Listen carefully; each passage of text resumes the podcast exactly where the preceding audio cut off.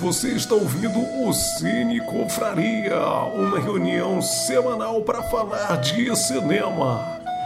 Fique ligado! E aí, galera, sejam bem-vindos a mais um Cine Confraria. Boa noite, boa tarde, bom dia. Estamos aqui mais uma vez para falar sobre cinema, sobre os assuntos que são falados nos filmes, sobre os assuntos que surgirem aqui na hora. Sejam bem-vindos ao Cine Confraria. Hoje vocês estão vendo aqui que tem uma figurinha aqui que de vez em quando aparece. De vez em quando nós invocamos a presença de senhor Tiago Cabeça. Hoje ele foi invocado e está aqui com a gente. E hoje é para falar de um cineasta que, inclusive, foi o Cabeça que introduziu todos nós aqui nesse universo quando o Cine Confraria ainda era uma reunião presencial, para quem não sabe, Cine Confraria, apesar de estarmos aqui no segundo ano na, no YouTube, como podcast, etc e tal, é uma parada muito mais antiga que era simplesmente a gente se reunia para ver um filme semanalmente, comer uma pizza, tomar uma cerveja e conversar sobre o filme depois.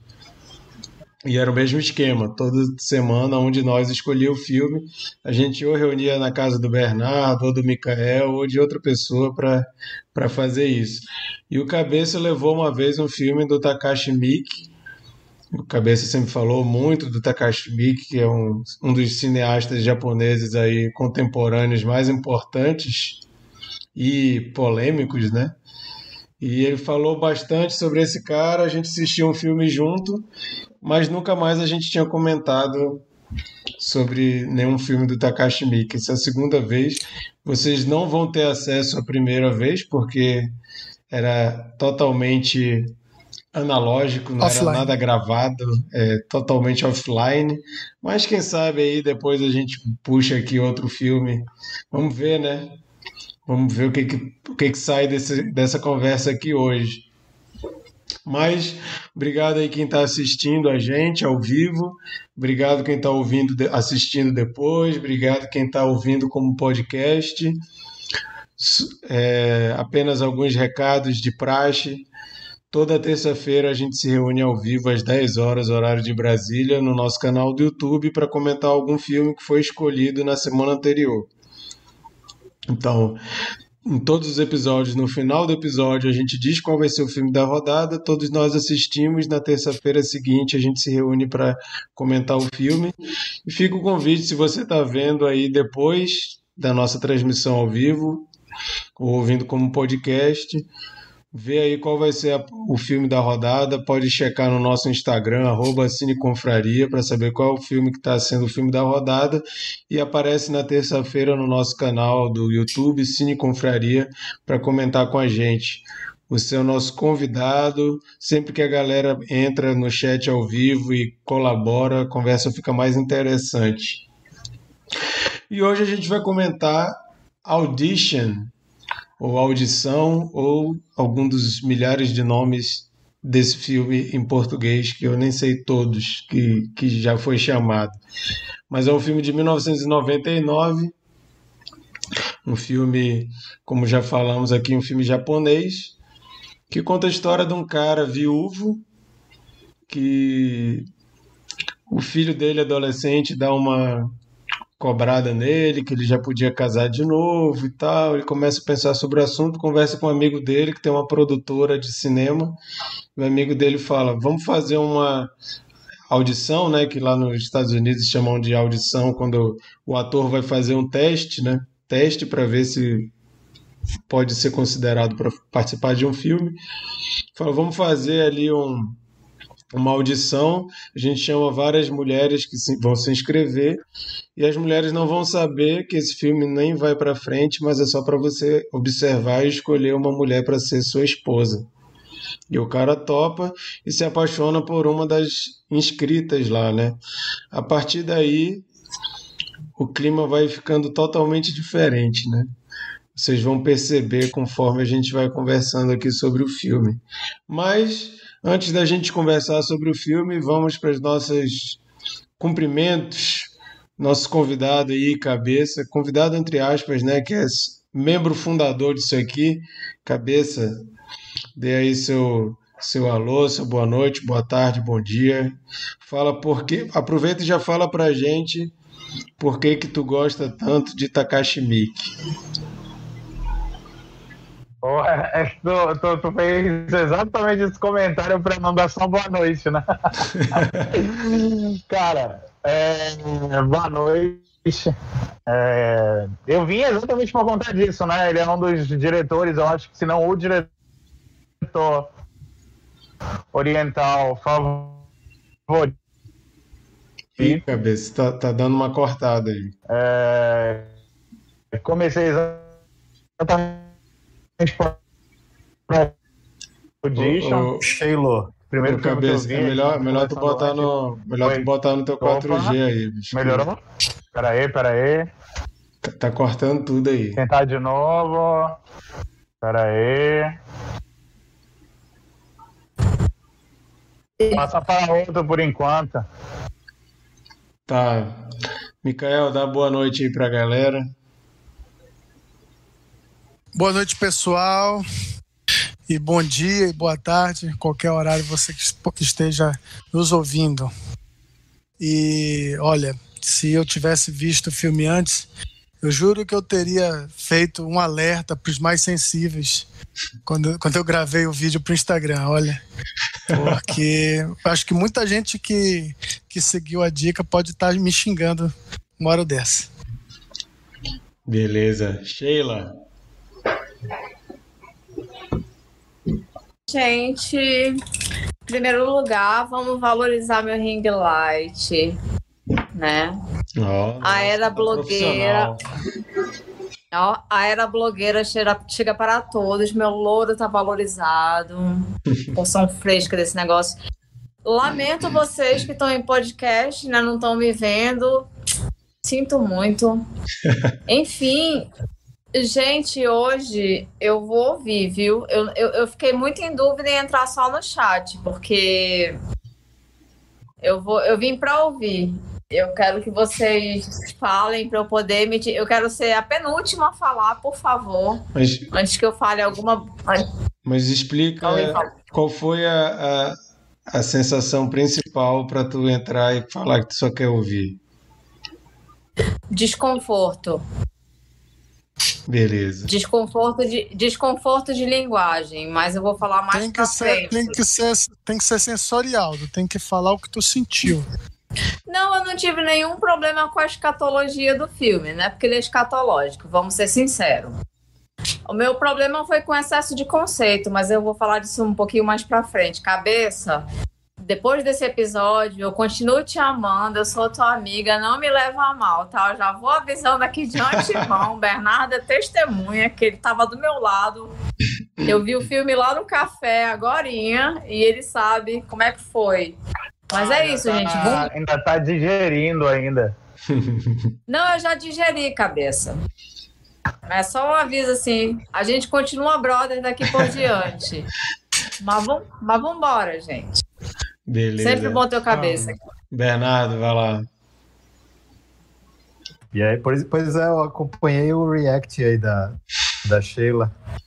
De vez em quando eu vejo ela, eu, eu assisto ela vendo filme, aí quando eu vejo que ela tá assim. já sei que. eu já sei que, é, que, é, que é... Porque tem filme, ah, né? Que é, tem filme que a gente está assistindo. Eu, por exemplo, como vocês sabem, moro em Belo Horizonte, sou de Manaus e toda vez que eu vou viajar de Manaus para Belo Horizonte, Belo Horizonte para Manaus, é bastante tempo em avião, em aeroporto e eu costumo levar filmes no laptop. E às vezes eu tô vendo uns filmes que tem umas cenas tão bizarras que eu fico com vergonha de ter alguém olhando, né? Imaginei a Sheila assim também, né? Meu Deus, espera aí. Não, o que é engraçado é que acontece em toda vez que eu tô perto do Bernardo assistindo os filmes eu vejo, eu fico indignada com alguma coisa, alguma coisa que eu tô incomodada, eu paro o filme e vou lá, mas porra, Bernardo, esse negócio aqui. Aí o Bernardo só faz já, ela continua vendo o filme. Aí daqui a 10 minutos eu tô, mas porra, Bernardo, e esse negócio aqui que eu não sei, não sei o que. Hoje foi assim umas 50 vezes. mas vambora. Continua aí, Bernardo. Não, só ia complementar aqui o meu boa noite, é, falando que eu, eu, ia, eu ia falar que ainda bem que hoje existe né, o Tinder, o Happn aí pra galerinha. Mas não, mas, mas, parece, mas parece que até nesses aplicativos tem umas coisinhas bizarras que, que o povo comenta por aí. Então. Você gosta que beije seu pé? Essa já mandaram para ti, foi? Já. a primeira frase. A primeira frase foi é, essa. Você gosta quebra, de quebra gelo, né? É um ótimo quebra-gelo. Não, que, quem, quem não nunca, foi um bloco imediato. Quem nunca abordou uma jovem assim, né? Então vai lá, cabeça. Vamos ver se agora rola. É, eu acho que agora tá funcionando, tá, né? Tudo ok? Tá. Bem, é, eu conheci o Takashi exatamente por esse filme, acho que era 2005, apesar do filme ter saído em 99. Algum portal, alguma coisa, algum blog eu lendo, eu falei, ah, cara, vou assistir. Na época, eu ainda não, não consumia tanto filme oriental, é, apesar desse boom de o chamado e tudo. É, e eu andava bem entediado, na verdade, com as fórmulas americanas, né? E quando eu assisti o Audition, apesar de já esperar a reação negativa da Sheila, eu, eu paguei muito pau, até porque, tipo assim, é, era um, um, tipo de filme que eu não estava acostumado a, a, consumir. E eu vi a versatilidade do, do, do Takashi em falar várias linguagens diferentes na mesma história. Eu acho que o filme ele causa isso. Tá? É, é, é, no começo é, é, um filme meio que de drama, de, de sobre relacionamento, sobre é, machismo, né? Aquele negócio meio, ah, vou usar isso daqui para poder conhecer mulheres, apesar do cara estar tá meio a contragosto, mas ele pega a pilha errada do brother. Não sei se pode dar spoiler. Pode? Pode, pode. Pode.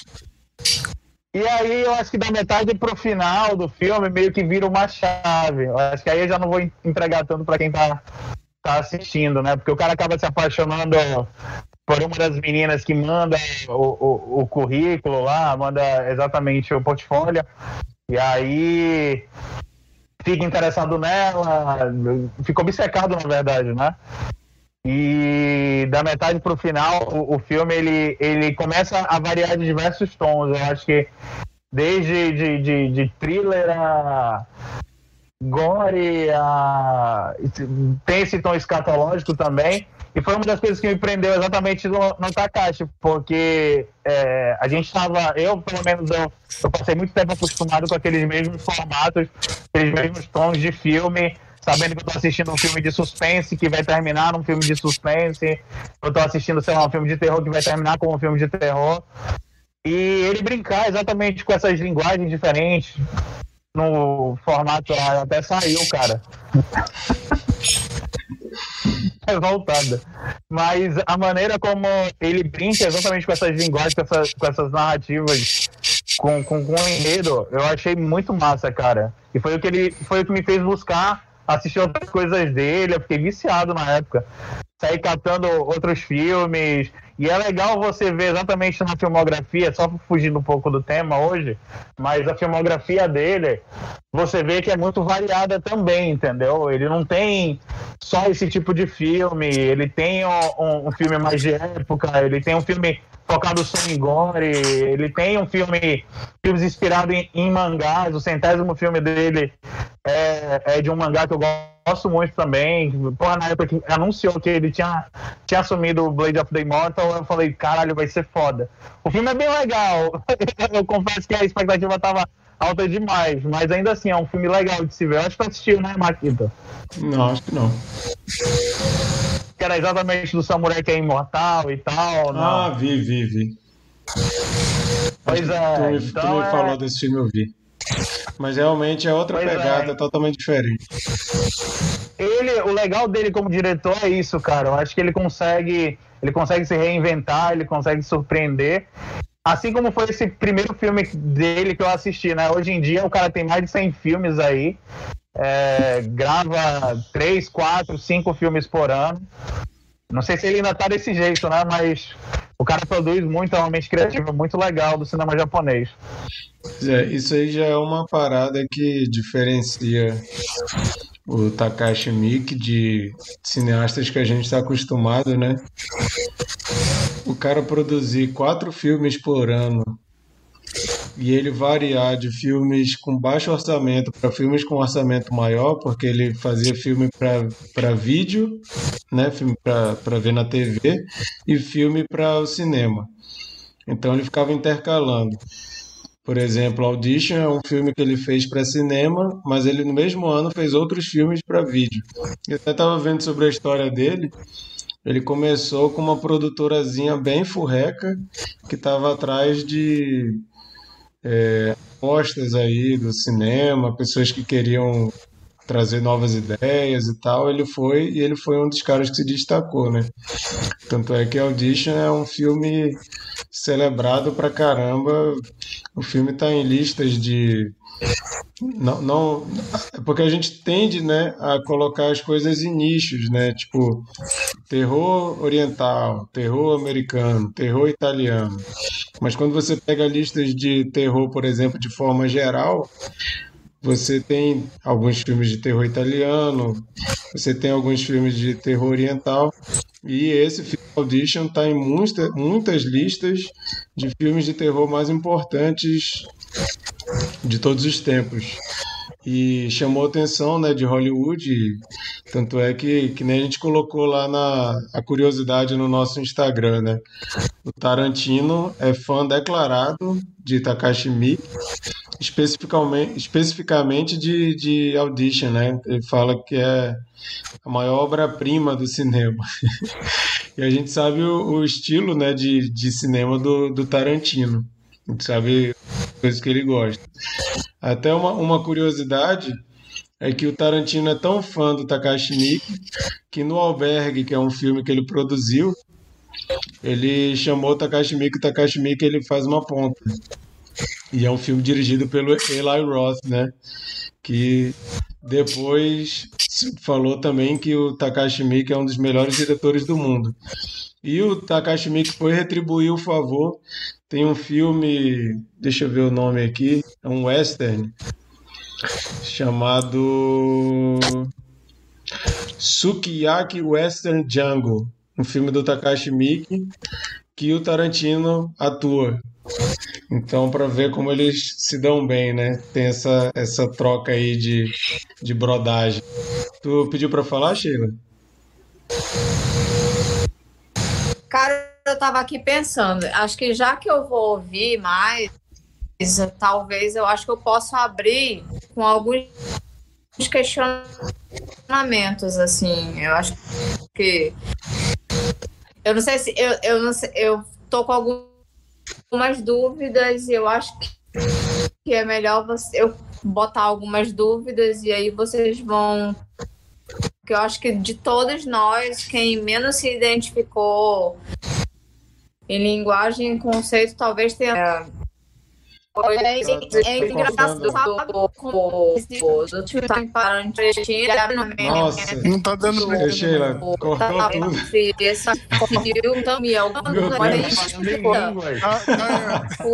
Meu Deus, Sheila, ficou tudo zoado. Tá, então eu vou dar um tempo. Peraí, tá. Daqui a pouco tu volta, então. Mas, mas então... Tá, eu vou dar um tempo, então passo. Passo. Tá, ah. mas, mas, não desiste não, daqui a pouco a gente te ouve. Assim, só para começar, ah.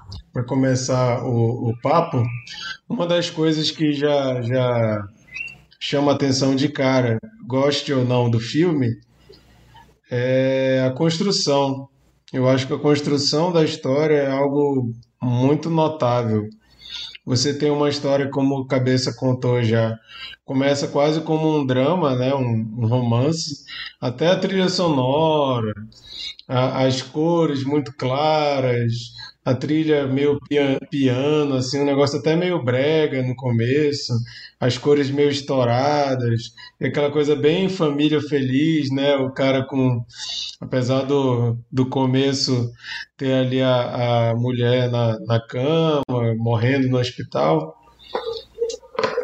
depois o diretor faz questão de mostrar a relação saudável, né, do pai e do filho, aquela relação familiar super legal, e ele mostra eles pescando, eles em casa é, jantando. Então parece que é vai ser um filme bem família, né? Se você cai de paraquedas nesse filme sem saber absolutamente nada, você vai ficando assustado, né? Do, do meio para o fim. Porque o filme começa parecendo ser um filme que é totalmente diferente do que ele é no final. Assim, 180 graus, é bem diferente. Isso é uma coisa que é bem interessante do, do ponto de vista que o filme surpreende.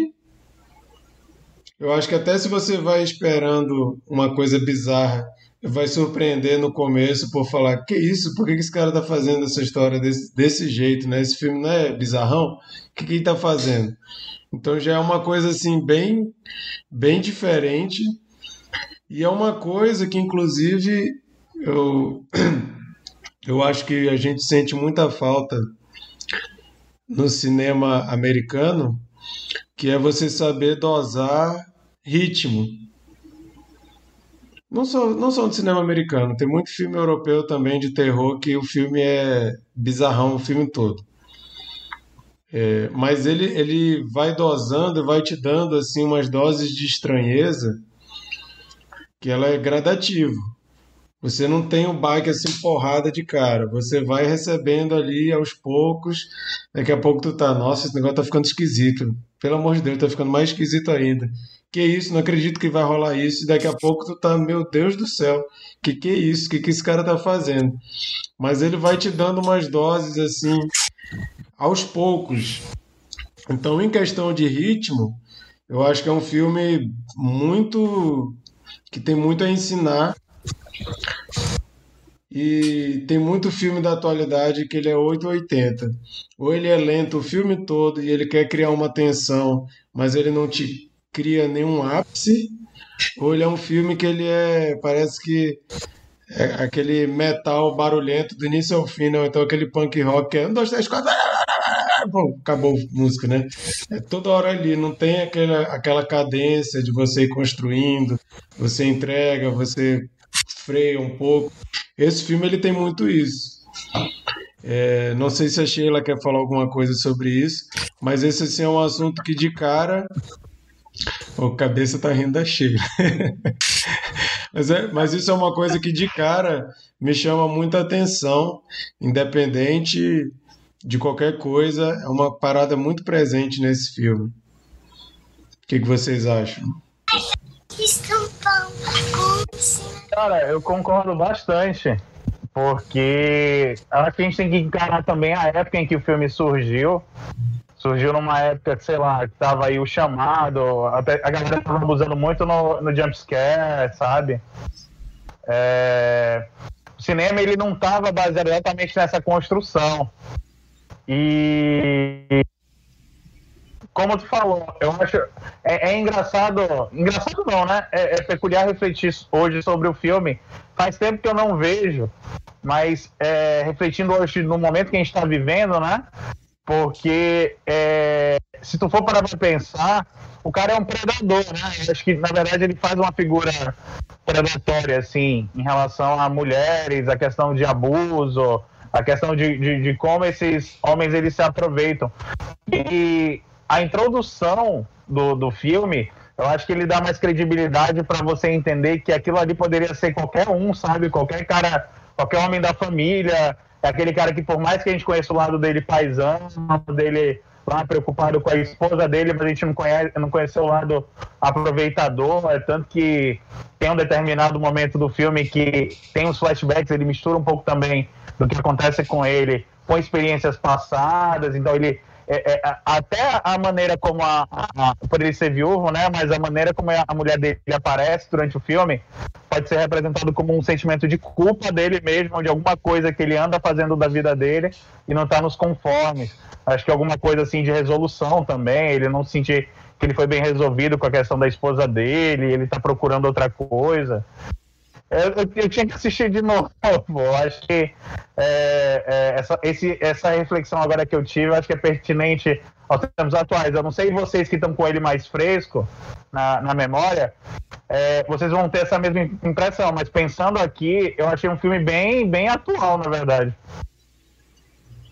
Eu acho que tem muito disso que o, tem muito disso que o, que o Cabeça falou, é, porque assim, se você for ver por alto o filme, você acha que é só uma, uma, uma construção do personagem dela, mas eu acho que diz muito do, do, do, personagem do cara, né? Eu acho que ele projeta a gente naquele, naquele personagem que assim, à primeira vista, se tu não for ver ele em camadas, tu acha que ele é um cara um cara bom, um cara gente boa, que ele que ele que pô, passou por um por um, uma situação difícil lá, que perdeu a esposa e tudo. Só que aí ele entra numa onda muito errada, né? Eu acho que vai, é, o filme fala muito de, de da cultura machista mesmo, de, de colocar a mulher como uma, uma como alguém frágil, uma criatura frágil, ou uma criatura que, que, que é que vem, vive em função do homem mesmo, né? E ele e, e assim, ele, ele frisa muito isso durante a, primeira metade do filme, né? Sempre colocando a, a, a personagem naquela posição de ah, coitadinha, de, de, de é, é, é subjugada mesmo, né? E aí é, é, é, eu, eu pessoalmente achei essa primeira metade do filme bem meio, meio arrastada, mas eu entendo que isso que isso é, é, isso faz com que a, a, partir de que as coisas vão aquele, aquelas coisas estranhas começam a acontecer e aquilo vai crescendo gradativamente eu, eu, eu acho que essa parte a calmaria que precede a tempestade isso eu acho que o, o, o, o sentimento aí estranho é, é beneficiado por, esse, por essa primeira metade, né? É, eu acho que esses filmes, assim, eles. Pra gente que assiste muito é, filme de terror, é, existe um, meio que, que um, um, um, uma divisão de sentimentos, porque existem aspectos que você torce por, por um vilão, às vezes você fica torcendo para que aconteça X, Y, Z. E aí você vê basicamente as vítimas como uma alegoria, sei lá, tipo assim, ah, que nem um filme do Sexta-feira 13, por exemplo. De ele sair matando a roda e tu vê que a diversão é essa. Só que nesse caso é confuso, né? Porque, tipo assim, é, é engraçado tá, tá conversando agora pensando nesses papéis, essa inversão de papéis, porque tu começa a ver que de fato, tipo assim, ela, ela tá meio que fazendo uma justiça velada lá, sabe? Tipo, uma silenciosa, no sentido de, tipo assim, ele não tá sendo condenado, nem tá sendo mais. É, ele sabe que ele tem culpa de abuso, de ter se aproveitado de mulheres, e por um lado ela tá fazendo uma justiça. E ela, tipo assim, ela é vítima também de abusos, então ela tem uma história de abusos no padrasto, tem é, é, a, a, a, essa, essa condição, mostra é, é, acho que subliminarmente a ideia daquele da, da, do cara que ela conheceu, aquele, o cara da música, eu acho, não era produtor, alguma coisa assim, que eu acho que ele é, ele é só mencionado durante o filme. E aí é, tem o momento do flash também, da, da, da cabeça do cara. Então, assim, ela se mostra como uma vítima também, mas ao mesmo tempo ela não é aquela vítima é, é, é, é, fragilizada, né? Ela quebrou de uma outra maneira. Ela focou basicamente essa, essa, essa transformação dela. É, isso e, aí... Basicamente, é. e é uma coisa rapidinho, só terminar aqui. E é uma coisa que é curiosa, né? Porque assim, a cultura japonesa ela é muito machista, mano. Ela é muito machista. E eu acho, avaliando agora com esses temas, é um filme à frente do seu tempo, porque abordou a mulher de uma maneira mais assim é, é, é, é, apesar de todos os abusos, apesar de todo esse sofrimento que ela passou na vida, mas de uma maneira mais empoderada, de ela de fato ela conseguir tomar decisões assim mais firmes e decisões conscientes, sabe? Apesar dos problemas, né? A gente sabia que é, não é uma solução moralmente a melhor solução, né? É, esse filme ele tem análises que consideram ele extremamente misógino e tem análises que consideram ele um filme feminista. Então, vão ter pessoas que vão ver a vingança dela como uma, uma coisa de empoderar, e vão ter pessoas que vão dizer que, assim, convenhamos, é que é uma mulher doente, né? Então, assim, ela é doente por causa de todos os abusos que ela passou. A menina foi abusada a vida toda, dá pra ver. Então, assim, aí vai para uma questão bem complexa que não sei se o Miguel quer falar sobre o que a gente está falando agora, porque talvez eu vá mudar o assunto um pouquinho aqui. Então, Miguel, fala aí.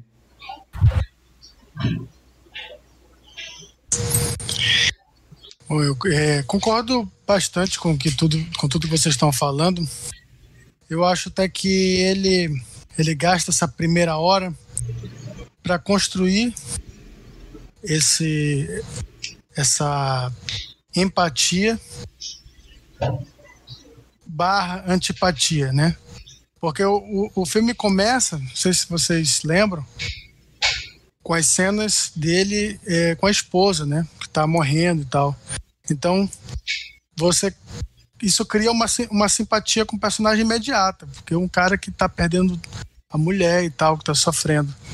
E aí o filme dá um salto. Isso, né? Ah, ele dá um salto temporal e você já tá simpatizado com ele. Porém, vem a coisa do, da, do, do, do, da ideia, né, brilhante, entre aspas, de, de escolher uma esposa através de um processo é, seletivo né, de, de atrizes. O teste de, que, que elas não têm a mínima ideia do que está acontecendo. Elas pensam que elas estão é, postulando um emprego, e na verdade não é isso que está acontecendo. Então, é, é, nesse momento, poderia ser uma ruptura para o espectador, de que estava gostando desse personagem, de repente, não, pô, esse cara ele ele é vacilão e tal, é o, o Aoyama, né? Ele ele está objetificando as mulheres. Porém, não é tão simples assim, né? Ele, ele utiliza esse tempo todo, de uma hora, de metade do filme, para construir isso, porque não é, não é uma coisa é, é, maniqueísta, né? E eu acho que o ponto-chave que nos leva à, à identificação com esse personagem é a solidão dele. Você sente a, a, simpatia por ele, mesmo a, a, não concordando com o que ele está fazendo, por, por conta dessa, dessa melancolia dele, né? Ele ser um personagem solitário. É. e a soli, solidão japonesa, né? Exatamente. Uma cena que foi colocada ali só para trazer esse tema, né? Porque é, uma, é, um personagem que não aparece mais nenhuma hora, só aparece ali para ter esse diálogo sobre a solidão. Isso, e a cena que o Cabeça estava tentando lembrar, né? É que ele tá. É, tem uma hora que a, a o porta-retrato da esposa dele tá como se ela estivesse olhando para ele, vendo o que ele tá fazendo, né? Não sei se é isso que ele tá, tá falando. E aí ele baixa o porta-retrato como como quem diz que ele tá com sentimento de culpa, né? Então são essas, essas sutilezas, esse, esse ponto de construção de personagem é que, que, que é, justificam o filme gastar tanto tempo nisso. Lógico que tem toda a questão do, de subverter a linguagem, né? De, de, de, um, de um romance, né? Acho que ninguém aqui é, começou o filme esperando ver um romance, mas eu acredito que em 99, 2000, 2001, muita gente não sabia do que o filme se tratava e, e foi pego de surpresa, né? É, eu eu não, não sabia exatamente o que ia acontecer, mas eu estava esperando uma reviravolta, né? Eu estava esperando qual vai ser essa reviravolta. Não, eu não sabia o que, que seria, mas não, não, eu, é, eu imagino que a maneira certa de ver o filme é, é, não sabendo de nada, né? Que não, não sabendo inclusive, que vai haver essa reviravolta. Inclusive não conhecendo o diretor, né? Também. Mas é, a vilã também, né? Ela não é. Ela, ela carrega é, algo é, de, que, que traz uma identificação com o público, além da repulsa, né? Como vocês falaram ela foi vítima de abuso. Então, essa, essa coisa do, do, do, dos personagens mais tridimensionais é que eu acho que é o, é o ponto chave do filme, de você não estar tá vendo um filme de vingança pura e simples, mas de, de, de um olhar sobre essa, essas questões de, de, de machismo, de misoginia e de é, vingança, né? Até porque eu acredito que, que a, a identificação com, com o Aoyama é, é suficiente para você não, não torcer que aconteça nada aquilo com ele, né? Ele não é um misógino, ele, ele tem sim é, é, é, falhas, né? Ele objetifica as mulheres, né? Mas quando você é, não é aquele tipo de filme que que, que, que traz aquela catarse assim de ele estava merecendo isso, sabe? Acho que a, que a Sheila não, não concordou comigo, mas é, eu pelo Gente, menos. A, Sheila tá, eu... na, tá na vibe Elise Matsunaga, então. Não, eu, tô, eu, eu, eu, o que eu quero quis dizer é isso. É, é, ele, ele tem é, é, sérios desvios, né? Ele é machista, ele objetifica as mulheres, mas ele não tem uma linha que, que descamba é, de, de, uma forma criminosa que a gente venha ter a satisfação de ver ele sofrer. Não, você, você acaba torcendo para que ele não passe por aquilo, entendeu? Pegando um pouquinho do, daquele gancho de, de um comentário do, do último Cine Confraria, digamos que ele é, ele é uma pessoa que estaria aqui conversando com a gente no Cine Confraria. Talvez não, não porque. é basicamente isso. Eu acho que não, talvez é... o filho, talvez o filho, porque ele eu não, acho não parece tem... um fã de, de, de, de ah, cultura. Ah, cara, eu acho que a intenção é. digo... daquele, aquela primeira metade é exatamente disso, olha, de você se ver no personagem, ver que poderia ter sido seria eu lá com 40, 50 anos, ele mesmo, ele não tendo noção do dano que ele causou, do dano que ele causa, do, desse egoísmo mesmo, acho que Nesse, nesse ponto, acho que eu vou concordar com a careta da, da Sheila, é misógino mesmo, sabe? Ele não, ele não tem noção da. Assim, ele só vai ter de fato noção da, do, do, do, do, do impacto que ele teve nas vidas das, das mulheres que ele, que, ele, que ele se relacionou, no momento que ele já tá no, entrando no inferno, entendeu? Ele já tá, tipo assim, aí no momento que aparece outras mulheres, aparece tudo lá na, na, na, naquela viagem dele. E é uma coisa, tipo assim, o, a Sheila a, a respeito de ele ser conceitual demais, né? Eu acho que é exatamente esse momento que, que, que tu deve estar se referindo, né, Sheila? De ele ser uma viagem, de, tipo, ter visão aí vindo uma parada mais figurada, dela mas ter é, mas é... Em, em, cabeça. É isso, é isso que, que eu ia falar. Esse filme, ele se torna tão comentado ao meu ver, por dois fatores principalmente. Um é essa questão conceitual que a partir de um certo momento eu acho genial a parte que ele começa a ficar viajado. Porque até certo ponto ele é super linear ele tá, tá vendo tudo normal. A partir do momento que eles levam a mulher para jantar parece que o cara faz assim atenção agora pô ligou uma chavinha começou a viagem Primeiro Essa porque... seria a hora que a pizza ia chegar, se a gente tivesse vendo. exatamente. Primeiro porque... Eu pensei exatamente isso, cara. a conversa continua, mas as cenas já são outras. Ele está conversando com ela no restaurante, daqui a pouco ele está em outro restaurante, eles estão com outra roupa, eles estão comendo outra coisa e a conversa é a mesma. De repente, pô, de novo, já é outra cena, em outro jantar, em outro almoço, em outra ocasião. Uma hora eles estão tomando chopp, outra hora eles estão tomando um caldo, outra hora eles estão comendo outra coisa. Uma hora é um restaurante chique, outra hora parece um café, outra hora parece uma lanchonete na beira da rua. E começa. Aí... É o momento que tu acha que ele tá salvo. Aquela, aquela parte ali é muito massa tu acha que ele ainda tá no hotel, aí tu acha que foi viagem, aí tu fica, poxa, mano, que porra é isso, sabe? Pois é, aí ele começa, ele vira uma chavinha ali, que aí ele começa a fazer essas coisas. E essas viagens, eu consigo pensar totalmente em David Lynch e até em Cronenberg.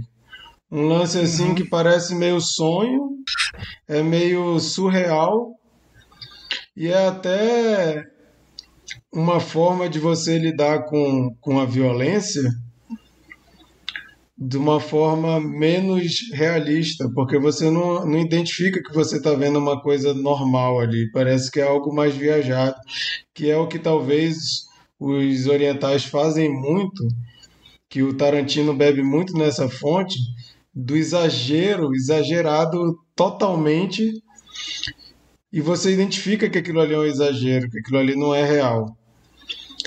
A cena, aí, aí, é essa é uma das coisas, né? Essa questão conceitual, essa coisa viajada que parece um sonho, que para mim, que sou muito fã de David Lynch e muito fã do Cronenberg esquisito lá do começo da carreira, eu vejo muita similaridade. Mas outra coisa que é o que chama muita atenção e faz esse filme ser muito comentado é o que depois com o Alberg e outros filmes do gênero, a galera foi começar a chamar de torture porn, né? Que é o, o, o tesão por ver tortura. Você fica aquela fissura para ver o, o, negócio. E tem muita gente que só quer ver filme se for totalmente gráfico desse jeito, né? Então, existem vários e vários e vários textos e vídeos de gente falando como o final desse filme é perturbador, é grotesco. E ele é feito. Vale fazer uma, uma observação, Marquito, que depois desse filme, eu acho que foi o que? Uns dois anos depois ele fez It the Killer, que é inspirado no mangá, que é completamente gore, assim, é bem gore mesmo. Eu acho que de todas as obras que eu já vi dele, é aquela mais absurda, assim, de mostrar coisas bizarras mesmo, de jato de sangue, de membros explodindo, de tudo, entendeu? É, eu, eu tava vendo um vídeo falando sobre a, a carreira do Takashi Miike, eles estavam falando do filme que é cheio de cena de incesto e, e, e, e necrofilia. Aí mostra uma cena que o cara tá pegando a mulher e a mulher caga nele e ele fica reclamando, tipo, que que tu comeu? Umas coisas bizarrona, assim, sabe? Então, esse filme Audition, eu acho que ele é o mais light se você pegar essas bizarrices que ele pode chegar. É, ó, o, que é, o que é legal dele é, é, é, que nem eu reforcei, porque eu não achei, eu nunca vai assistir nada do Takashi Miike. Mas, por exemplo, tu pegar aqueles sete samurais do, do, Kurosawa, o Takashi Miike, ele tem um filme chamado, acho que, Treze Assassinos, que é basicamente os sete samurais dele, entendeu? É um filme de época, é um filme que conta a história exatamente de, de, de, de três assassinos que querem matar. O cara reúne, na verdade, três assassinos para matar um shogun, o shogunato, né, e tal, da época. E aí, tipo assim, a metade do filme pro final é os caras tentando executar o plano, é eles tentando, tipo assim, eles armam o plano todinho. É legal que, tipo assim, parece aqueles é, heist movies, sabe? É, a primeira metade do filme é só a galera planejando a ação. Aí da metade pro final é só a execução, entendeu? E é, é um filme assim.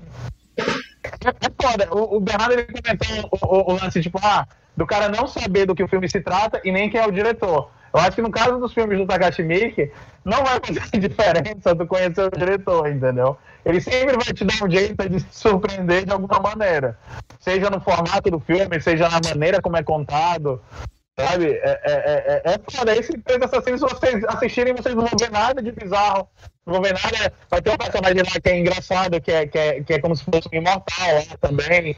Então, é, é, ele consegue se reinventar, sabe? É, mas eu tava falando mais nesse sentido de. Esse filme, ele atrai comentários pela bizarrice do final, pela por ser uma vingança grotesca Assim, se tu for ver textos da época do filme, a galera assim, meu Deus, que coisa horrível, ela, ela serrando lá o pé do cara e ela, e ela rindo, né, felizona. Tá? É, é uma cena forte, assim, e, e trouxe esse estigma do, do torture porn. E, e apesar dele não ser o filme mais é, extremo nesse sentido, tem filmes bem piores e tem gente que, como eu falei, só vai atrás de filme nesse naipe. eu acho que ele não é um filme que, mesmo que você não goste de torture and porn, não é um filme que você não consegue ver ou não, não é acessível para você. Porque, como eu falei, eu acho que ele sabe dosar e ele sabe construir o ápice. O ápice é bizarro, mas ele é bem construído. Ele não é simplesmente gratuito, ele vai te chocando, ele vai te deixando intrigado e vai te deixando eu... cada vez mais com uma certa repulsa das coisas que estão acontecendo. Eu, eu, eu, concordo com quase tudo que o Marquito falou, mas eu, eu também acho que, é, que chega no, no gratuito, cara. Assim, não, não estou falando que, que isso é, é, é uma característica ruim, mas assim como, como no albergue do Eli Roth, também tem a violência gratuita muito, muito é, é, é aquela coisa muito gráfica, né? Mas eu, eu, eu, eu considero uma violência gratuita aí, sim. É, existem formas e formas, né? Tem, tem, tem diretores que gostam da sutileza, de deixar no imaginário. Dizem que é um dos grandes trunfos de Hitchcock, o início da carreira do Spielberg, né? De você fazer o espectador imaginar. Tem outros diretores que é mais pé na porta mesmo. Ah, tu acha que eu não vou te mostrar, não? Então pega aqui. Tu, meu Deus, não acredito é, que ele mostrou ele, isso. O, próximo, o próprio é, Mickey, né? O momento que ela começa a enfiar as agulhas no olho do cara, fica aquele negócio subentendido que não vai mostrar enfiando as agulhas. Aí quando tu vê, no outro ângulo, tu já vê ele tentando, sabe, mexer com as agulhas. Aí, porra, é, assim, eu concordo com o Marquito. Eu acho que não é, é, é, é, uma proposta dele mesmo de, de mostrar acho que o prazer dela de estar tá sendo cruel, de estar de tá mostrando ela fazendo aquilo ali como ela fez com, com, com os outros caras. Eu não, não, não, vi como gratuito. Não. Gratuito para mim é, é, é o Serbian Movie. Uhum. Acho que, tipo, ali eu acho que já o, o, o, diretor não teve o mínimo propósito de, de, de, de, de encaixar a, a postação das cenas ali, sabe? No caso dela, eu entendo. É uma pessoa que foi quebrada pelo tempo, foi quebrada pelos abusos, e ela vê exatamente naquela sutileza de cada, cada movimento de tortura que ela faz, algum tipo de, de, de recompensa por ela ter sobrevivido aquilo tudo, entendeu? E, e japonês ele tem esse, esse, digamos, ele tem esse como é que eu posso falar? É, é como se ele tivesse é, se, se segurando, sabe? O japonês, ele, ele é moralmente... É, é, é... Oh, não estou sabendo explicar. Mas é no sentido do japonês ele ser amoral, digamos. A cultura japonesa ela tem muito disso. Aos olhos das pessoas é moralismo, pudor e tal. Aí no momento que ele se fecha ali, tem muito caso, é toda essa questão de, de, de tortura, incesto, tem muita coisa pesada na, na, na, na cultura japonesa, de abandono, de idoso em, em, em floresta para morrer, sabe, como fosse um cachorro. Então, é, é, eu acho que é, é, a maneira como esses filmes japoneses, às vezes, eles exploram essa, essa violência, vem muito disso, sabe? Acho que vem desse, desse, desse negócio do que o japonês ele guarda no interior dele. Mas eu, eu quero ouvir um pouco a Sheila. Sheila,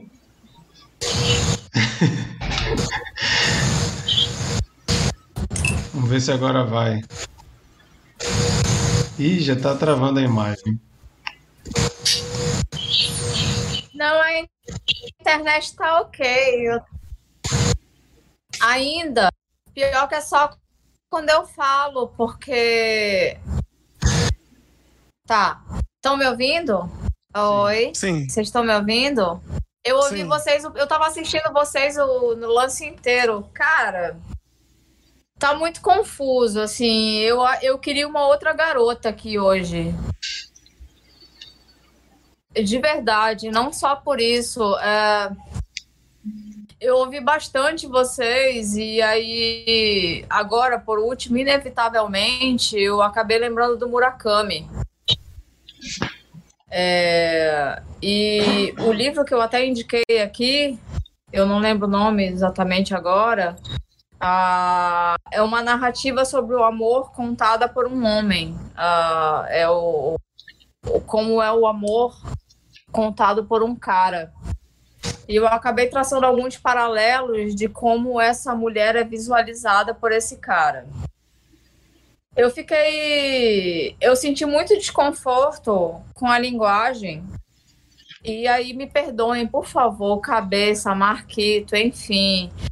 Mas uh, eu achei lento demais. A primeira hora totalmente desnecessária em ser primeira hora. Muita coisa poderia ter sido resolvida em meia hora. Uh, e depois tem essa mudança. E assim, é, é, eu, eu, eu, relembro, eu tentava relembrando agora todos os filmes que tem mudanças drásticas de clima e que me foram totalmente agradáveis. Uh, só lembrando aqui, sei lá, pensando em Durval Discos. Quem assistiu Durval Discos? Já vi ele tem uma narrativa bem linear, então, e assim, num determinado momento, vira tudo um grande absurdo, que começa a tocar a tonga da mironga do caboretê, tá uma grande loucura num quarto que tem um cavalo e tudo mais, e eu não tive um um choque, assim, me parece às vezes um excesso de linguagem e de conceito. Eu terminei o filme me sentindo burra. E pretensão minha ou não, egocentrismo meu ou não, eu detesto terminar o filme me sentindo burra. Uh, são tantas coisas que ele tenta abordar. Aquela sequência do boquete, que várias mulheres passam por aquele boquete. E aí você fica na dúvida: ele pegou aquela mulher do trabalho ou não pegou? Mas por que, que aquela mulher do trabalho estava com aquela história de que ia se casar, meio que pressionando ele a tomar uma última atitude, se não tinha ficado tão claro que ele tinha se relacionado? E aí passa aquele tesão que ele sentiu e não admitiu para si mesmo sobre aquela garota, é, aquela teenager que é namorada do filho dele. E... e são muitas coisas, entendeu? E eu fiquei. Me desculpem o termo, me pareceu um exercício um, parece um exercício de massagem de ego intelectual e muitas vezes eu acho uma masturbação mesmo é uma masturbação intelectual em muitos momentos, assim. Uh, que essa palavra. Eu gosto, eu gosto da escatologia até, eu não achei desnecessário em tantos, e assim, cara, a atuação dela é maravilhosa, cara. Ela é maravilhosa em vários momentos, assim, é, é, principalmente quando ela tá naquele formato mazinha, né? Mas me incomodou bastante o filme, fiquei muito desconfortável, saí me sentindo burra. Não verei nada mais do diretor. Não gostei. Ah, se, se botarem aqui no Cine Confraria, vai ter que ver, hein? Puta que pariu, cara. Ô, Mica, não faz isso comigo, não. É. Então, somos, Sheila, o Legends of the Evil é como se fosse o assassino por natureza dele. Esse é muito bom. Pois é, deixa, a, a, então, então, Assassinos por Natureza é um dos meus filmes favoritos. Kill Bill é um dos meus filmes favoritos e tem muito sangue, tem muitas histórias e muita coisa, muito surrealismo. E me é altamente confortável. Nesse eu não me encontrei. Foi, foi um exercício de paciência, assim. Duas horas, né, cara? E eu fiquei, meu Deus, faltam 15 minutos, faltam 10 minutos, faltam 5 minutos, treino acaba. Bernardo morreu de rir ali do meu lado. Mas é isso, são muitos desconfortos, eu não sei se eu consegui me fazer entender. É isso, galera. Eu, eu acho que é isso mesmo. Eu acho que a arte tem que ser provocativa mesmo. Acho que é, essa é uma frase que a gente escuta muito na vida, né? Que a arte é, pois, pois é, sentimentos. Mas...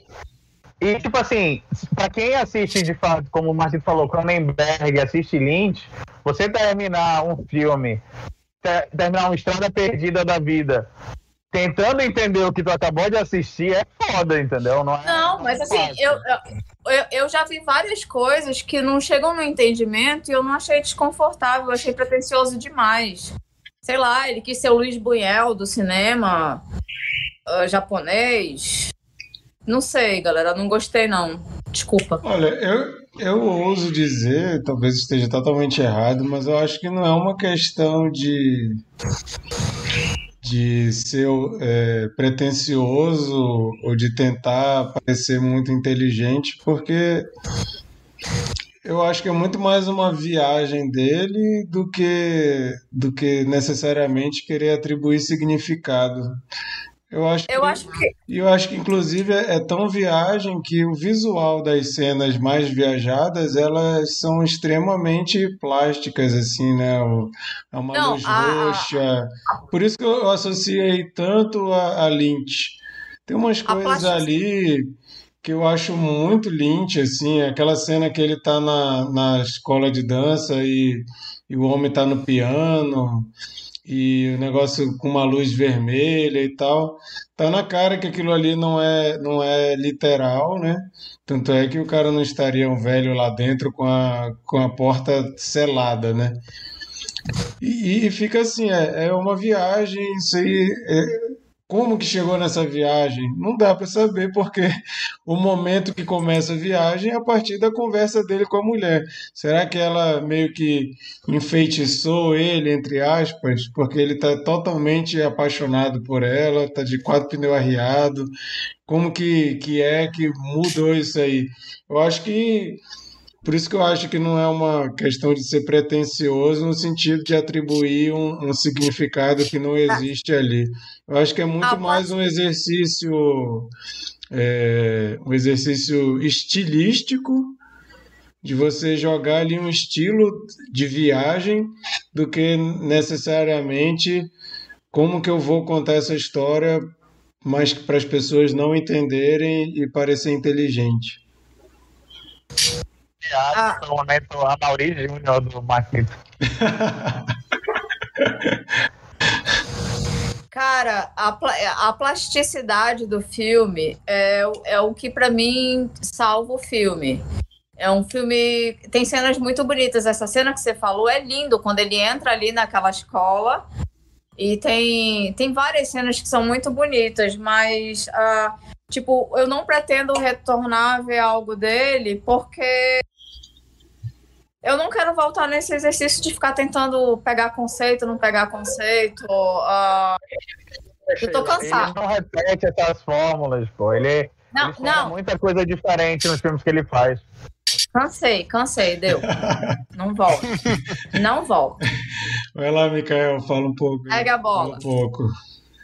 É, eu, eu a, a, minha relação com o filme já é totalmente o inverso da Sheila. É, isso que é legal de, de da gente se encontrar e, e debater, porque o, o, a, a, a parte é, da tortura, para mim, é a parte que causa repulsa. É, é, não, não, é, não é o. Não é meu tipo de filme, é, aquilo me incomoda demais. Eu, eu sou um daqueles que ficou assim, com a mão no, no olho, querendo saber o que estava acontecendo, mas ao mesmo tempo não querendo ver, aquilo me angustiou. É, e, e se tem alguma coisa que, que a minha ressalva do filme é, eu entendo inteiramente a, a justificativa. É, não vou entrar no mérito que vocês já debateram se é gratuito ou não. Eu acho que tem uma função narrativa aí que, que é, me permite dizer que não é gratuito.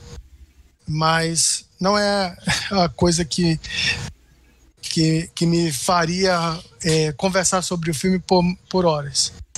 Por outro lado, o que me chamou muita atenção do filme, o que realmente me, me empolgou com o filme foi esse lado que, que para Sheila não, não, não foi tão interessante, esse lado que o Marquito já tratou.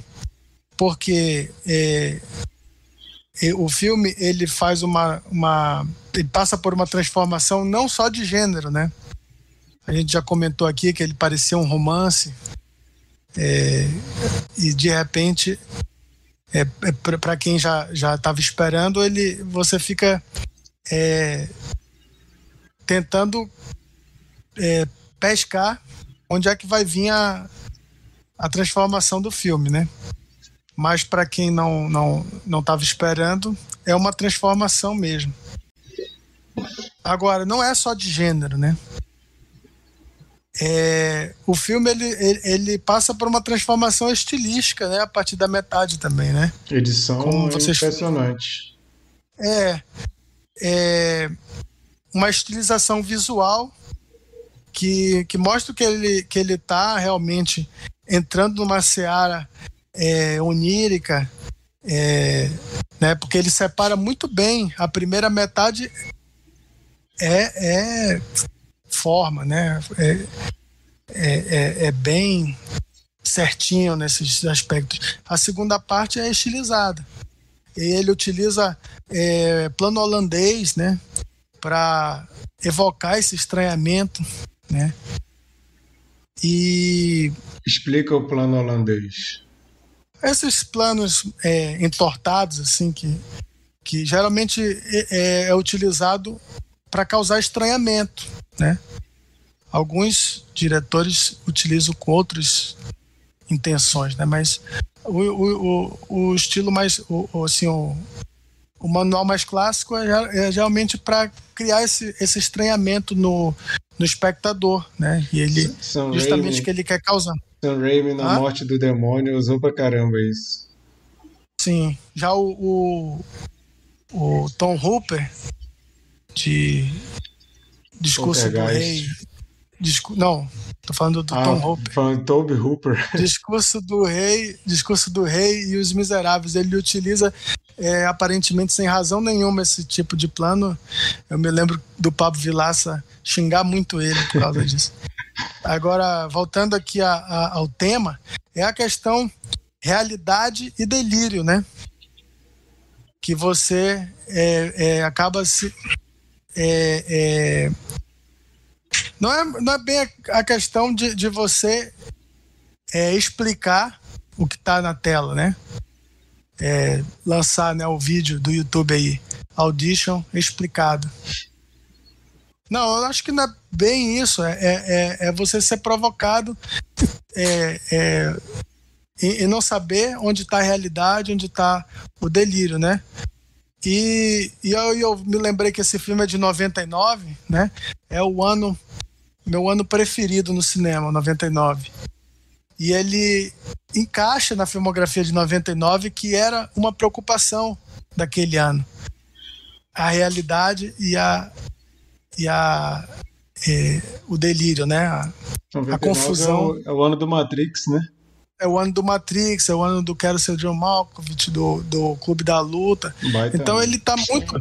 Isso é ele, ele tá muito bem encaixado nessa filmografia, entendeu? Eu queria ter visto esse filme na época, mas realmente não conhecia é, o cinema japonês nessa época. Né, né, não viria a conhecer tão cedo, tanto que meu primeiro Takashi Miike foi realmente o Lesson da Viva quando o Cabeça levou. Depois eu assisti o, o Três Assassinos, assisti o Operação Corvo. Mas, é, assim, é, para resumir o que eu. Já que eu divaguei um pouco, não é tanto a questão do torture porn que me atrai, né? Essa parte aqui que me deixa, é, na verdade, bem é, angustiado, assim, incomodado, que é a sensação que ele quer provocar no espectador médio. E eu me encaixo aí, eu, eu fico é, perturbado. Mas, por outro lado, fico bem, bem é, é, uma sensação bem prazerosa de, de perceber essas jogadas aí de, de, de estilização para compor realidade, delírio, e que o Marquito falou realmente lembra muito é, cineastas que, que gostam de, de confundir o espectador. Depois desse filme, você faria a compultura? De modo algum. e, nem, e, e, nem entraria no Tinder, se o caso fosse solteiro. Qualquer tipo de encontro às escuras, eu estaria fora. E eu acho que um, um, um trunfo de filmes que conseguem construir esse crescendo, como esse filme faz, é que é um final inesquecível. Não tem como você esquecer o final desse filme. Goste ou não goste, é uma coisa que você lembra. Já um filme que ele é bizarro do início ao fim, eu acho que é mais difícil de você lembrar da, da cena final como um ápice, se o filme todo foi naquele estilo, né? Então acho que essa importância de você saber dar ritmo para um filme, eu acho é uma das coisas que eu mais acho interessante, principalmente no cinema de terror, que é uma coisa que mexe com emoção.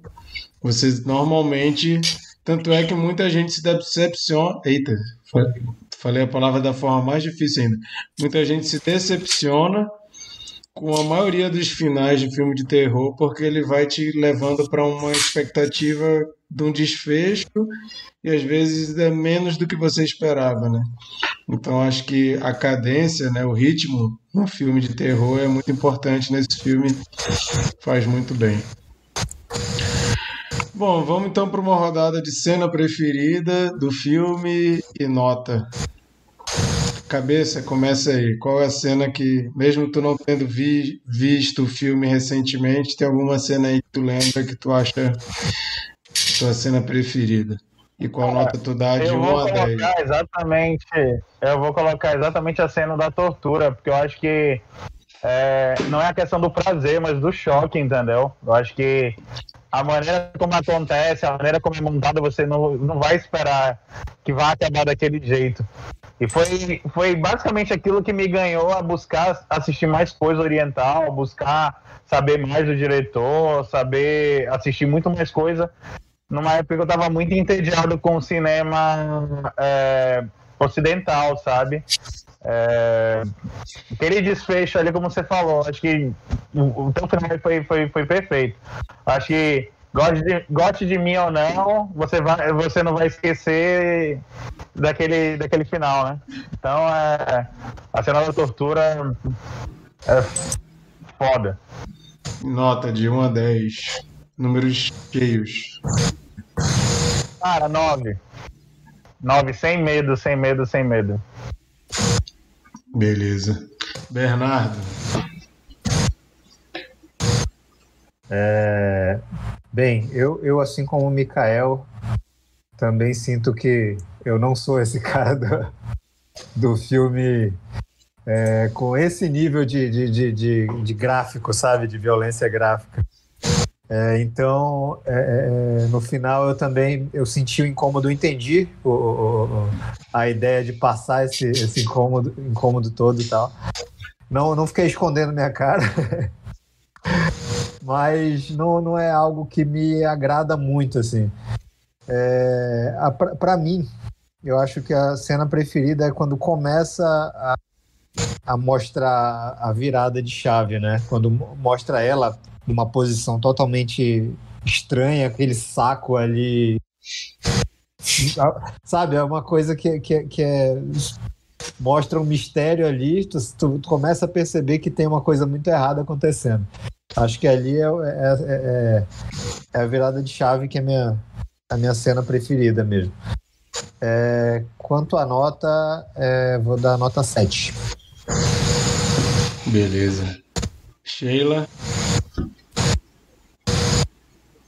É, eu gosto do contraste entre, entre duas narrativas da mesma cena. Eu gosto do contraste entre o jantar ideal em que ela conta o que ela não é e depois do jantar em que ela dá a real, dizendo, falando, da, falando que ela foi abusada e tudo o contraste das duas cenas passando por ambientes diferentes. Eu acho que é o melhor momento do filme, é uma montagem muito boa. Minha nota é 6. Beleza. Mikael. Olha, eu empatei total com o Bernardo. Até no que ele, que ele falou, é, é, eu, a minha nota vai ser 7, e descontando todo esse, esse, que, que, ele falou aí da, da, da questão é, da, do incômodo, né? Que é uma questão meramente pessoal. E a minha cena preferida também é a mesma dele, né? Que ela tá ali esperando a ligação, né?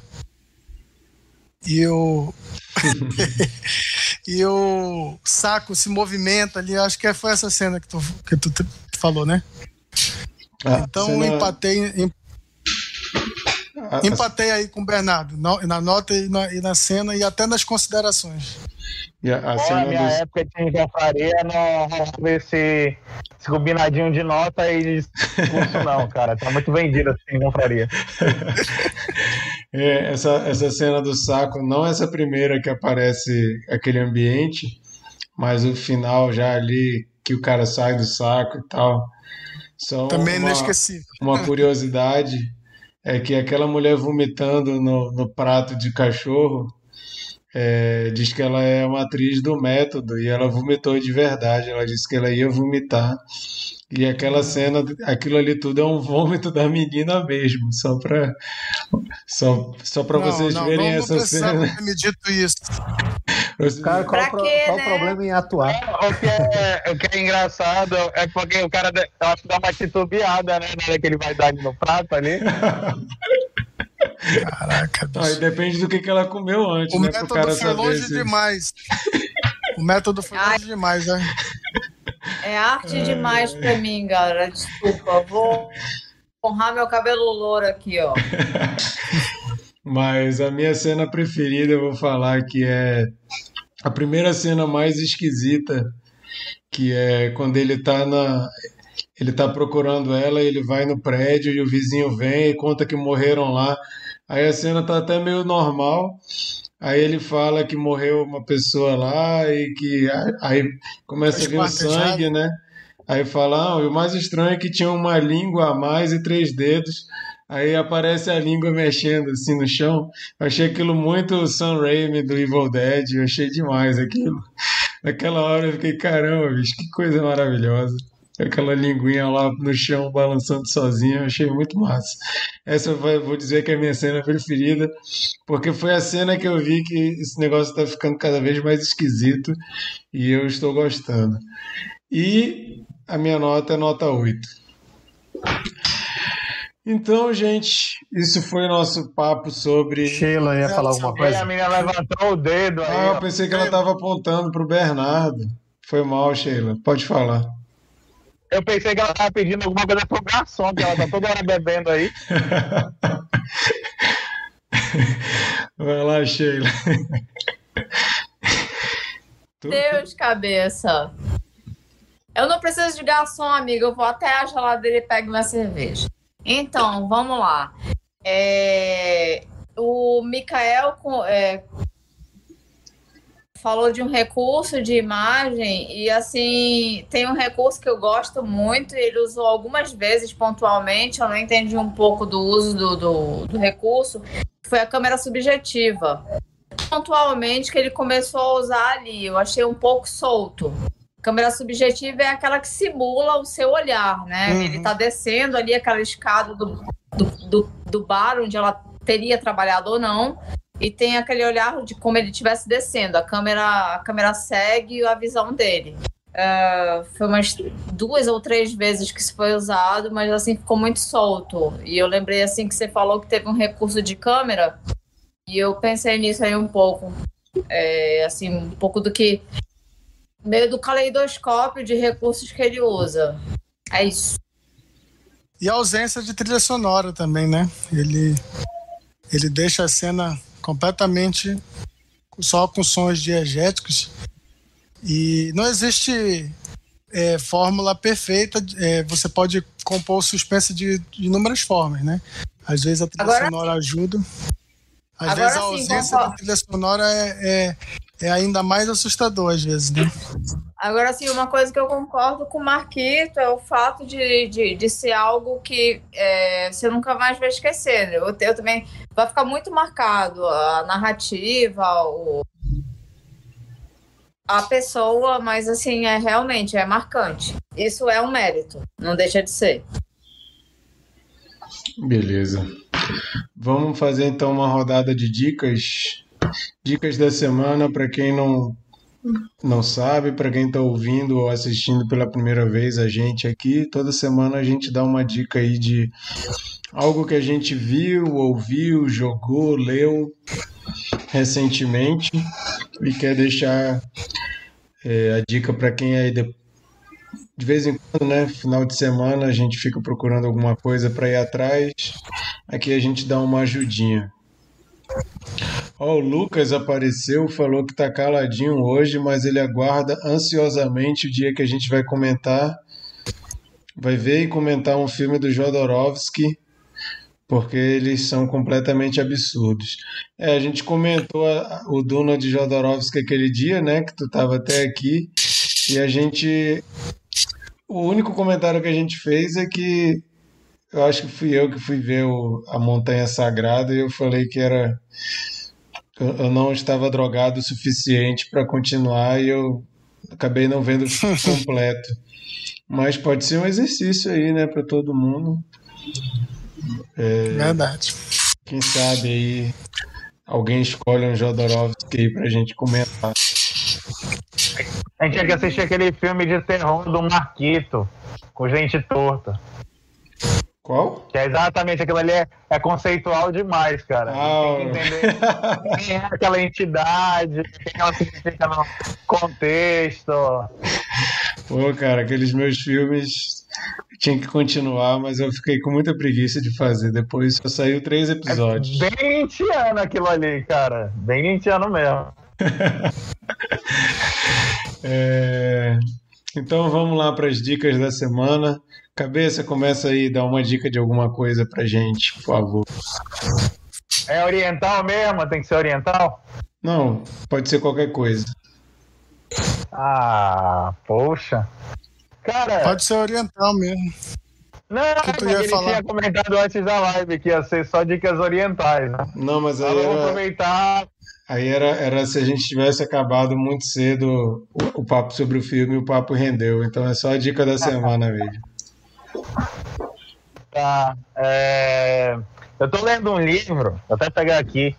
Na verdade, é um livro de crônicas que eu comprei da Clarice Lispector.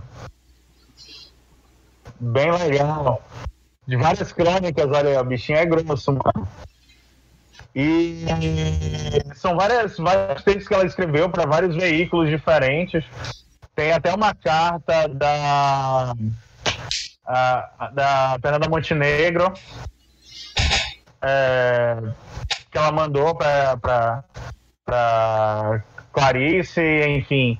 Tem muita coisa legal que eu tô lendo, muita coisa. é, é, muita, muitas reflexões atuais. Eu tô me amarrando pra caramba. É, se chama Clarice Lispector Todas as Crônicas. Tem, tem, tem aquele texto dela, use filtro solar. Tem um texto dela que eu acho muito foda, que é o ovo, o ovo e a galinha. Eu acho que isso daí é bem do, do teu perfil, Marquita. Tu, Como é, assim do tu meu vai perfil, ficar pô? sem entender direito. É, exatamente do que a gente tá falando agora. Lintiano, Cronenbergiano, Ah, tá. Nickiano, então assim, é uma parada bem surreal, bem. bem... Ela mesma falava, né, que ela, ela escreveu o texto, ela não entendia até hoje o que foi esse texto que ela escreveu. Mas enfim, tô gostando pra caramba desse livro, bem legal e eu recomendo. Massa. Bernardo?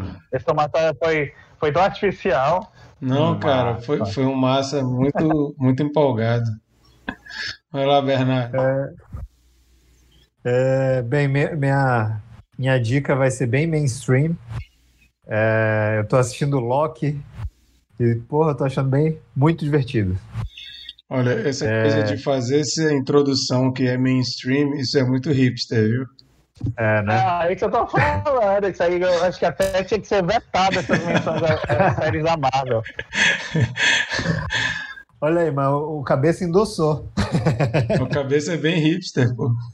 né? Mas então, eu tô, tô curtindo bastante, cara. Pra mim é diversão. Eu tô, tô assistindo mais pra fazer valer minha assinatura do, do, do, do Disney Plus. E tô curtindo, tô curtindo as, as, as séries em geral. Mas essa, especialmente, eu achei bem, bem interessante. Não, não. Eu, eu sou. Eu digo mainstream cabeça, porque eu não li os quadrinhos, viu? Eu tô, eu tô, eu tô indo pela, eu tô indo pela série mesmo. Eu tô achando divertido, cara. Eu, eu vou te falar, WandaVision foi a, acho que é uma das coisas mais enganosas que eu vi da Marvel. Ao mesmo tempo que me Pô, criou expectativas e me empolgou, quebrou minhas pernas assim, de uma tal maneira que eu não quis assistir mais nada. Eu soube até depois que o, o Falcão e o Soldado Invernal é, foram para um caminho do caralho que eles abordaram o, o Capitão Amé- América Negro, que isso aí é, é cano nos quadrinhos. Que é, existia um Capitão América que, que criaram exatamente para para fortalecer a imagem do, do Steve Rogers, então o cara fazia muita coisa e, não, e quem ganhava a fama era o, o Steve. Eu fiquei, agora que eu fiquei com vontade de assistir, porque eu fui saber um dia desses disso, né? Depois de WandaVision eu fiquei traumatizado, cara. Eu Fiquei com tava- muito alta. Não, eu acho que assim, o cabeça tá sendo o cara que lê o livro, né? eu, eu, eu, eu achei legal o WandaVision. Ah, eu não tinha a mínima vontade de assistir o, Falcão e o, e o Soldado Invernal, mas aí resolvi assistir. Achei bem, achei legal. É ação, né? E, e tem essa, esse tom crítico que eu achei bem interessante, achei válido. É, tem, tem essa questão do, do, do, do Homem América, do Capitão América negro, mas também eles falam muito da, da, da questão dos, dos refugiados e tal. Achei bem, bem interessante. E, e o Loki é, é diversão, cara. É viagem no tempo, é, é multidimensões e tal. Eu achei, eu, eu tô achando muito, muito divertido. Infelizmente, eu queria, não vou eu queria- o.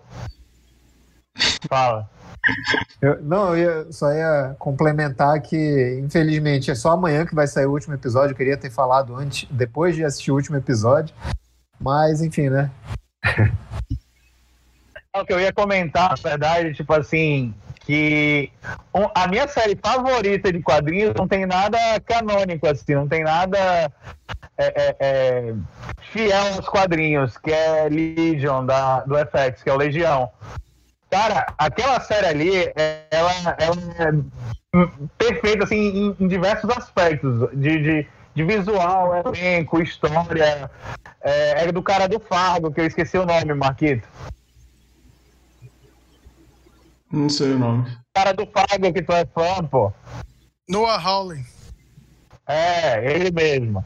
Ele que produz a. a... Né? Tu vivia falando de Fargo, pô. Ah, ah, tá. Não, eu sou fã da série, mas eu não sei o nome do cara que produz, não. Pois é, o produtor mesmo É Noah cara do. É, ele mesmo. E ele produziu, ele conseguiu criar um universo que é, é um negócio muito louco, mano. É, é, ele criou um mundo próprio sem ser refém do, do X-Men. Ele não, não, não fez, tipo assim. Na última temporada há uma ligação direta a um personagem importante do X-Men que aparece. Mas é, ele, não precisou daquele universo já feito para fazer Legion funcionar por si só. E é muito bem escrito, cara. A trilha sonora é boa. A maneira como ele cria o universo, tipo assim, é é uma parada futurística, mas ao mesmo tempo como se fosse retrô. É, é, é, é. Os caras não têm celular, mas, por exemplo, tem tratamento gay, assim, já é visto normal na sociedade. Então é um negócio muito massa, mano. Muito massa mesmo. Artisticamente é sensacional. Eu recomendo. Tem no Netflix as três temporadas, mano. Não tem, não tem desculpa pra não assistir essa série. Infelizmente já terminou e ela terminou de maneira perfeita, assim. Muito boa. Legal. O Lucas comentou aqui que vai ter episódio do outro cast sobre Loki. Já fica aí a dica. O outro cast é um podcast muito massa que falam sobre assuntos diversos, música, cinema, série, livro.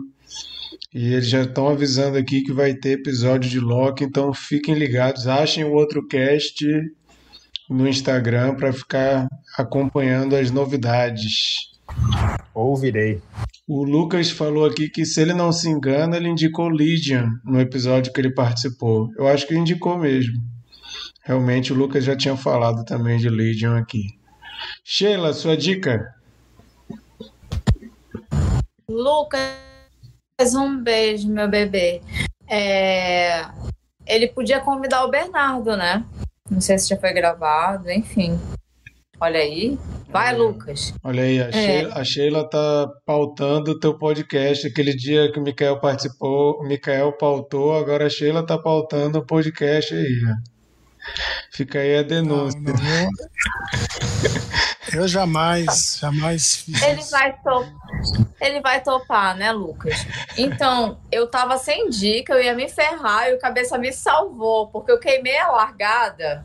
Eu, eu indiquei antes de ver a série da Elise Matsunaga, amei, fiquei viciada, adorei. A gente tem que conversar sobre isso um dia. Vamos amassar essa galinha aí. É, mas aí o cabeça me lembrou da Clarice Lispector e eu queria indicar para vocês um livro que muita gente odeia, um personagem que muita gente odeia. E foi um livro que me captou muito e é um dos personagens femininos favoritos que eu já li. É a Hora da Estrela, em que ela apresenta o personagem da Macabea. Macabea é uma, é uma construção de personagem, é, para mim, muito não usual e aí eu queria que vocês lessem. Né? E, e, é engraçado porque eu conversei com várias pessoas, as pessoas odeiam esse livro e eu realmente me identifiquei muito. Então essa é minha dica. Obrigada, cabeça. Tu me salvou, hein? Olha, o Lucas escreveu: Marquito, controle seus funcionários. Não vou chamar mais ninguém do Cine Confraria que quer mandar no meu podcast. Aí depois ele falou: Mentira, Sheila, você é linda. Quem sabe podemos Lucas, combinar com o Bernardo. Lucas, o nosso relacionamento platônico acabou. Eu nunca mais vou. Eu nunca mais vou te elogiar de touca, tá? É isso. Não, mas tu, tu, ele te chamou de linda no final. Foi, depois, tá, tá ele, tudo... depois ele refez aí a. É. Mas, Mikael, tua dica? Cara, eu posso reciclar uma dica que eu já dei, porque eu tô, tô sem dica no momento, mas. Mas olha. Não, não, não, não, não. Tem alguma dica aí, tu que não tá lembrando. Eu vou, eu vou, dar, eu vou dar uma ideia pro Mikael. Tem um episódio extra aí de Caso Evandro, cara. É verdade. Foi emocionante. Foi bem surpreendente, já não esperava mais, né? eles conseguiram algumas proezas, como entrevistar o, o marceneiro, né, que é, tinha se negado, né, durante todo todo episódio a gente queria ouvir o ponto de vista dele e sempre vinha que ele não não gravou, né? E foi uma das histórias mais bonitas, né? Desse final, que tem outras coisas também. Triste demais é, ele, ele, consegue é, conversar com um rapaz que é um daqueles garotos que, que, que se perdeu, né? E, e tem, o Requião, tem uma parte dela. O Requião babacão também. Tem também tem o uma... Requião, que, que era outra coisa que, que a gente sentia falta, né? No, nos episódios. Tem uma. Caiu yeah? tudo ali na Sheila. Derrubaram as panelas, ó. Meu Deus. Alguma coisa. Nossa, Sheila. Tem uma coisa que eu achei. Tem uma coisa que eu achei muito legal, é que até ele, até ele fala que às vezes a realidade, a história verdadeira é muito é, é boring, né? Quando o cara explica o que aconteceu com ele. E essa, essa série ela trata de uma narrativa estrombólica que foi montada para um desaparecimento. E na verdade, o desaparecimento pode ser uma coisa muito mais simples, como foi no caso do garoto, que foi só um cara esquisito, enfim. E ele fala que as histórias comuns são realmente muito comuns. É, embora existem muitas coisas esquisitas, né? Tem uma ossada que ninguém sabe de quem é, que é uma menina. Não, pois é, é não tem, mas assim, a, é. a, a, realidade do que aconteceu com o garoto foi algo muito menos é, pirotécnico, Romântico. como uma coisa de magia negra. É verdade. Então, quem não se ligou que, que tem episódio extra, fique sabendo, né? Procure mas, também para não perder a oportunidade, agora que tem o HBO Max, assistam The Night Of. Eu já tinha dado essa dica, era bem difícil de ver, mas agora a HBO Max tá sendo... Segui ah? essa sua dica e, cara, fiquei, segui, assisti. Ah, então pronto. Já bom demais, cara. Bom demais, bom demais mesmo. Eu vou fazer que nem vocês fizeram comigo. Vou esperar 10 anos para assistir as dicas de vocês. É, não, não, não, foi bem assim. Los Cronocrines, eu vi. Não, não, não foi 10 anos, foi só um. é, bom, e a minha dica, gente, também vai ser da HBO Max. Ela é a série Mayor of Easttown. É uma série da HBO. Oh, tô doido pra ver. Com a Kate Winslet. E é essas histórias de crime, né, numa cidadezinha pequena nos Estados Unidos. Uma adolescente aparece morta e a Kate Winslet faz a detetive que fica a cargo né, dessa situação, só que nessa cidade também já tinha desaparecido uma outra adolescente um ano anteriormente. E acaba que vira um drama também, né? Porque mostra a vida da Kate Winslet, que tem um filho que se suicidou, tem toda uma questão familiar, que ela é divorciada, o ex-marido dela, pai dos filhos dela, tá noivando. Então, assim, aquelas coisas de. Tem um ar meio triste, assim, né? Numa... Eu senti uma pegada meio para baixo, tipo de Dark, apesar de que não tem nada a ver com Dark, mas só aquela, aquele clima pesado de cidadezinha, de muita gente com a vida quebrada. A Kate Winslet dá um show, ela tá muito bem nesse papel. You had me at Kate Winslet, já vou assistir. e assim, já aproveitando que hoje saíram as indicações ao Emmy, né? Essa série, Mare of, Mare of Easttown, teve oito indicações. Então aí foi uma série bastante aplaudida. E ela é dirigida pelo Craig Zobel, que de nome assim eu não sabia quem era, fui dar uma pesquisada. O cara era praticamente funcionário da HBO mesmo, né? Porque ele já dirigiu alguns episódios de Leftovers, dirigiu alguns episódios de American Gods, dirigiu alguns episódios de Westworld. E o longa que ele dirigiu ano passado tá na minha lista de filmes preferidos do ano passado, que é The Hunt. Aquele filme que até o Mikael já indicou. Eu falei de The Hunt aqui, né? E assim, então. É. E é aquelas e séries também tem um outro que é filme, todinha... Tem um outro filme que tu... Hã? Compliance. Procura, Compliance é dele também. É, eu vi que, eu, eu vi que ele fez esse filme também, mas eu não assisti. E é, e é uma série que ela é só, dessa, é só essa temporada mesmo, né? Uma minissérie, não vai ter outras temporadas. Então, se você não gosta de ter que ficar acompanhando, assiste só essa. São oito episódios, sete episódios. Olha que ninguém e todos sabe. eles e todos eles são dirigidos Eu já ouvi pela. falar que, que poderia ter uma segunda temporada aí. É, não sei pelo menos até onde eu sei, eles falaram que era só essa história mesmo, até porque a história é. encerra, né? Não sei se teria motivo para continuar, porque os mistérios que a, a série traz, eles são resolvidos no, na temporada, né? Mas eu acho que é uma coisa legal também é que os sete episódios são dirigidos pela mesma pessoa. Normalmente é, quando isso acontece muito, né? com uma série, normalmente é uma coisa que eu acho válido, né? Fica bem coeso todos os episódios. Uhum. O Love, Lovecraft Country iniciou como uma minissérie, depois disseram que ia ter uma segunda temporada. Aí agora recentemente disseram que não, que que não vai ter. Inclusive, ela já estava desenvolvendo e eles desistiram. É, a Misha Green já até fez, assinou contrato com outro lugar para fazer uma outra série. Pode falar, é, cabeça.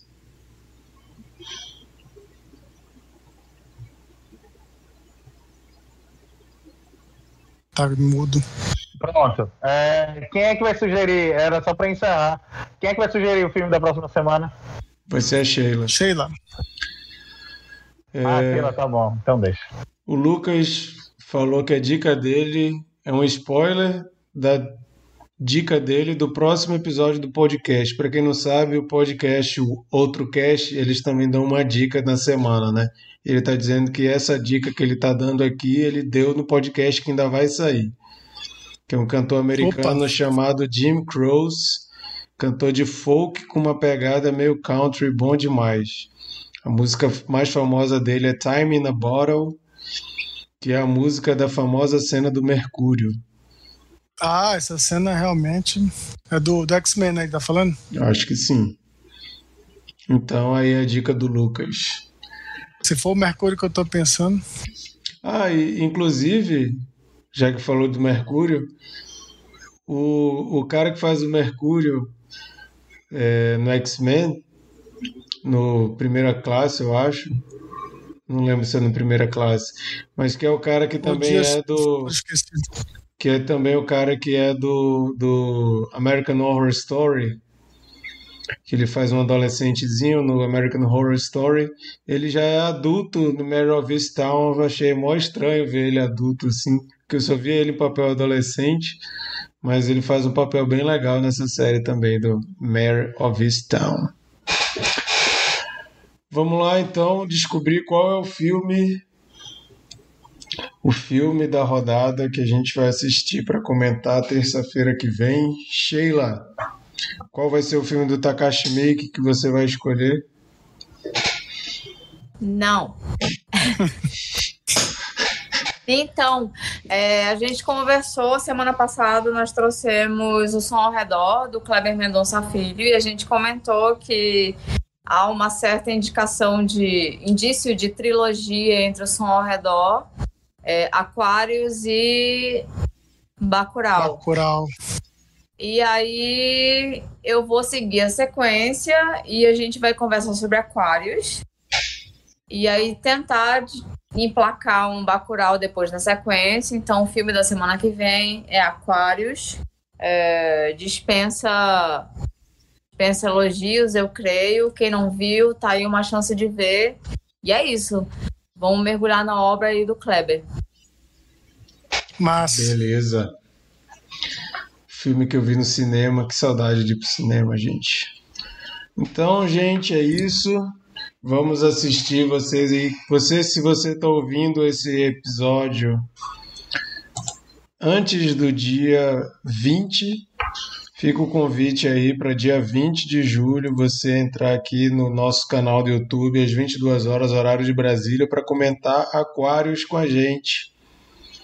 Comentar, a gente, a gente gosta que vocês comentem, que vocês falem a opinião de vocês, façam perguntas, discordem da gente. É, a ideia é a gente participar mesmo aqui com a, a maior quantidade de pessoas possível. Fica aí o convite Terça-feira, dia 20, vamos conversar sobre Aquários do Kleber Mendonça Filho.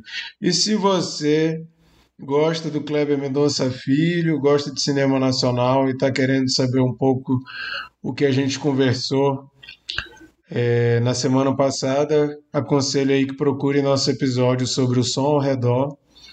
Um filme muito bom, que basta você olhar no nosso Instagram as notas que os que todos nós demos aqui, você vai ver que é um filme que agradou bastante, pelo menos nós aqui, né? É isso. Obrigado todo mundo que participou. Obrigado aí o Lucas pelas participações. Obrigado quem estava assistindo ao vivo. Obrigado Cabeça por ter topado participar mais uma vez. Obrigado Micael, Sheila e Bernardo. Semana que vem Valeu. estaremos de novo aqui Valeu. Valeu, gente. Até Beijo. a próxima sessão. Tá, gente. Obrigada.